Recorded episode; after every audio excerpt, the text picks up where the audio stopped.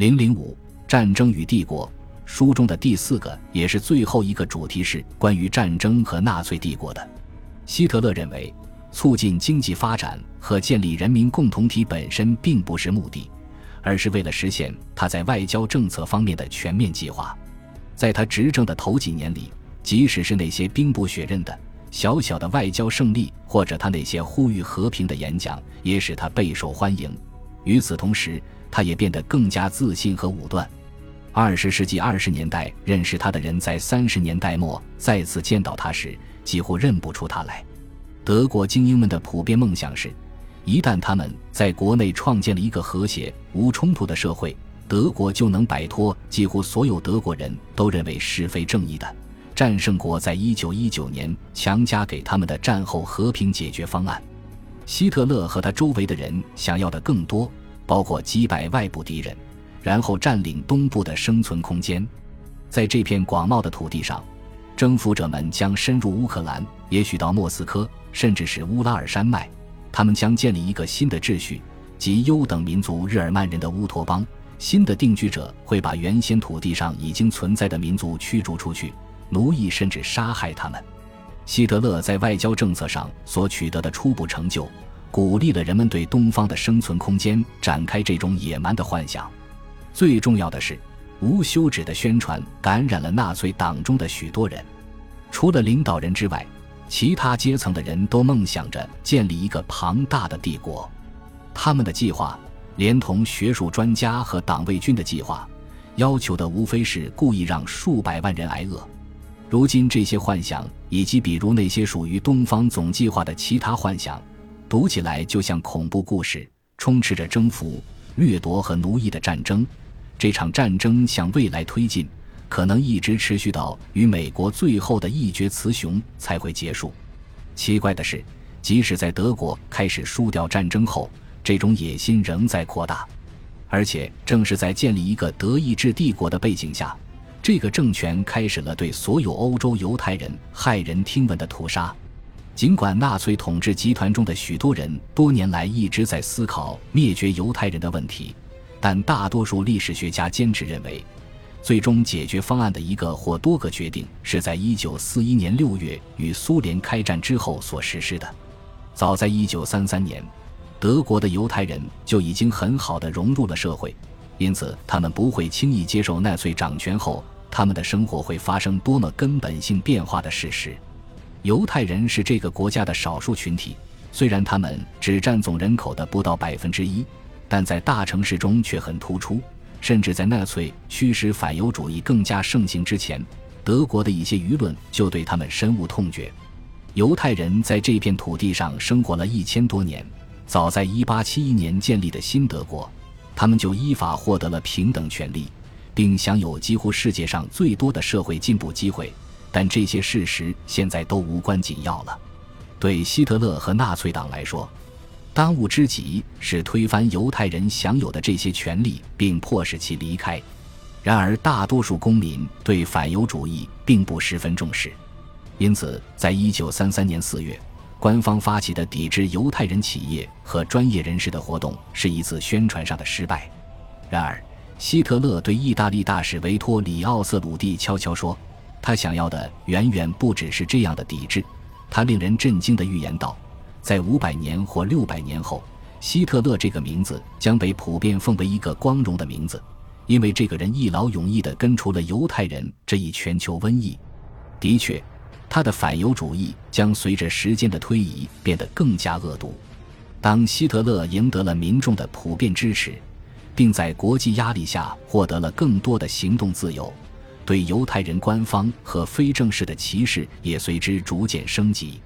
特别是在1938年9月，德国以牺牲捷克斯洛伐克为代价获得苏台德地区。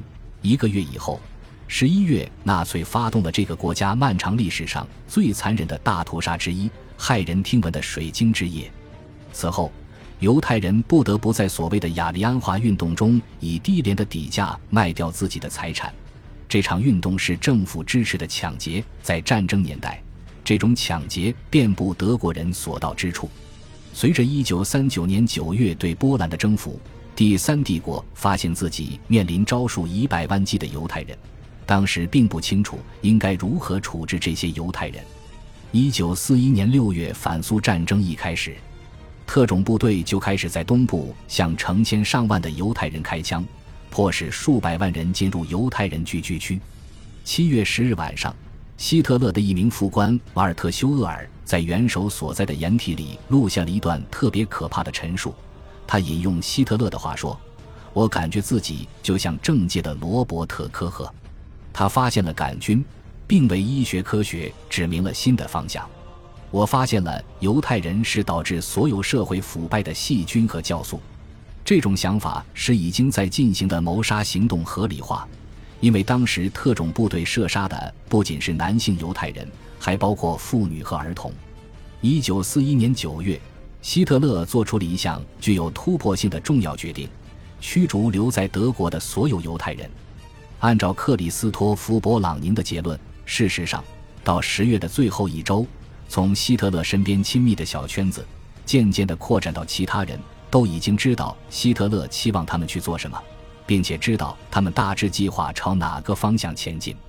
十一月初，第一个以制造死亡为唯一目的的灭绝营开始动工。这一事态发展鲜明地表明，在此前不久，希特勒就已经下达了命令，或者表达了想在他的军队所能达到的范围内杀死欧洲所有犹太人的愿望。此外，近年来，历史学家指出，纳粹领导人在一九四一年十二月十二日举行了一次重要会议。这次会议发生在希特勒宣布对美国开战之后。对美宣战并不是与日本之间缔结的条约所要求采取的步骤。终于在那天，世界大战爆发了。希特勒第一次预言过犹太人将会遭遇什么的时刻到来了。他曾说过，结果将不是世界的布尔什维克化，不是犹太人的胜利，而是犹太人重在欧洲的灭绝。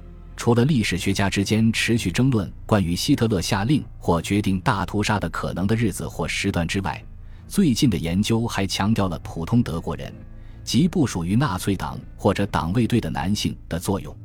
他们自愿在警察队伍中服役，并很快发现自己身陷杀戮战场。国防军中的数百万人不仅目睹了这些事件，还经常与党卫军合作，有时还参与了杀戮。当然，德国占领军在东欧的杀戮中不必寻找合作者，因为在许多情况下。当地人都争相利用了这种形式。战争期间，困扰希特勒的很大程度上也困扰着武装部队的军官，甚至其高层指挥官，就是害怕重演1918年背后捅刀子的悲剧。这种恐惧困扰着党卫队和纳粹党羽。据谣传，在第一次世界大战中，国内战线抛弃了作战前线，导致了一战中德军的战败。从某种意义上说，该政权在一九三三年以后的和平年代，特别是在战争期间所采取的许多措施，其中一部分是为了确保历史不再重演。因此，希特勒不想要求德国人去做出太多牺牲，导致戈培尔为了赢得对全面战争的支持而进行了艰难的斗争。等到他得到批准时，已经为时过晚。为了避免敌人的宣传可能会瓦解己方士气。政府宣布收听外国电台为非法行为，警方会立即采取措施逮捕违反者和所有潜在的内部敌人。集中营的人口在不断增加，这场战争还造成了新的社会问题，其中最主要的是迫使被抓来的数百万劳工去补上在武装部队服役的几百万德国人的空缺。他们中大多数人来自波兰和苏联西部，他们被打上标记。被当作奴隶对待，并被警告，如果他们胆敢与德国人发生性关系，将被处以死刑。这种威胁经常被付诸行动。在东部占领区建立的集中营帝国开始侵占国内阵线，特别是在1942年9月，希特勒允许军备部长阿尔伯特斯佩尔在现有工厂的房地上建立分营地时，希姆莱希望把工业搬进集中营，但在这种情况下。希特勒则偏爱私营企业，结果很快，德国人就与被奴役的外国工人或集中营囚犯并肩工作。正如马克·布格伦在对汉堡集中营和分营的研究中指出的那样，这些机构不是与社会隔绝的独立自主的实验室，因为接触是不可避免的。那些在工作场所穿着条纹衣服的囚犯，不正是以劣等种族奴隶的身份出现，来证实人民共同体的存在吗？许多工人认同纳粹政权，并心甘情愿地支持对所有集中营囚犯的压迫，或者说，他们至少是接受了奴隶制，只是冷漠地耸耸肩而已。正如乌尔里希·赫伯特所提醒的，战争结束时，集中营里不到百分之五的囚犯是德国人。其中大多数是外国人，包括来自匈牙利和其他地方的犹太人。他们是在1944年至1945年全面紧急状态下被带到德国的。几乎没有一家公司对使用集中营囚犯表示担忧，市政府也是如此。甚至那些向军方提供基本物资的公司也没有为囚犯提供更好的待遇。比如，在战争结束时。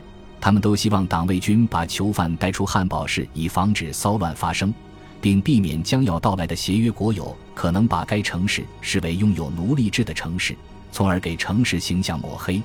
德国以外的灭绝营是另外一回事，其中最糟糕的有三个：贝尔塞克、索比波尔、特雷布林卡，是莱茵哈德行动的一部分。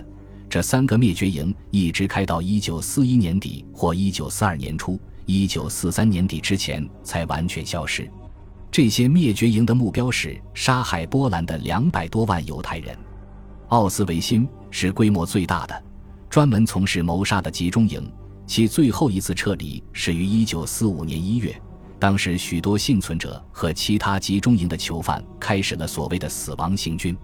在战争的最后几个月里，卫兵驱赶着虚弱的囚犯，穿越城镇和村庄，去往未知的地方。这时，各家各户德国人肯定听到了集中营里虐囚事件的传言，灾难被披露出来。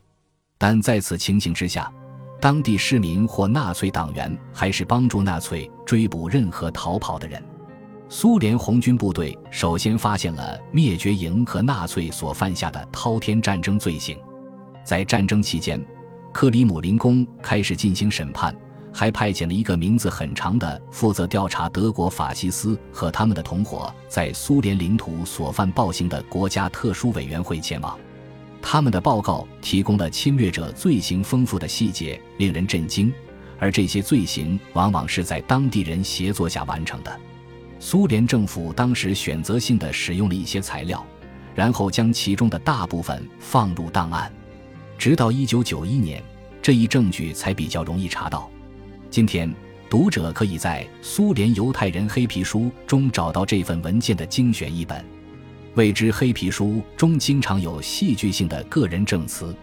然而，直到最近几年，学者们才开始将这一材料和苏联保存的其他文献纳入对希特勒政权和大屠杀更广泛的研究之中。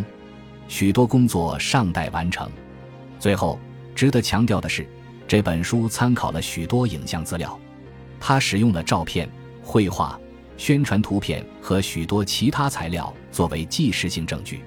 我们基于各种不同的渠道，包括官方资料、电影以及当代业余摄影爱好者、外国人和盟军所拍摄的照片，拍摄了这些不同种类的图像。战争期间，罪大恶极的场景转移到了东欧，德国当局下令全面禁止拍摄大规模处决的照片。禁止拍摄集中营和灭绝营的场景，禁止拍摄撤离或死亡游行以及战争回到德国本土后发生的类似事件。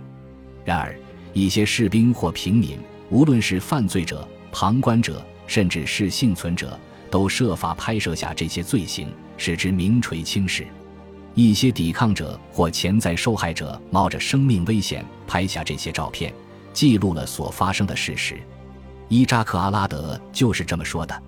他是一名犹太幸存者，后来逃了出来，在地下作战，最终成为以色列的一名将军，后来成为以色列著名的亚德瓦谢姆博物馆的馆长。此后，他出版了几本极其重要的书，最近出版的是《苏联大屠杀》。他最早于1990年出版的英文版《大屠杀画报》现有许多版本。阿拉德指出。尽管就某些主题和事件而言，影像材料很丰富，但一旦涉及东欧的广大领域，我们却很少有照片证据。本卷书书写了一部第三帝国的最新历史。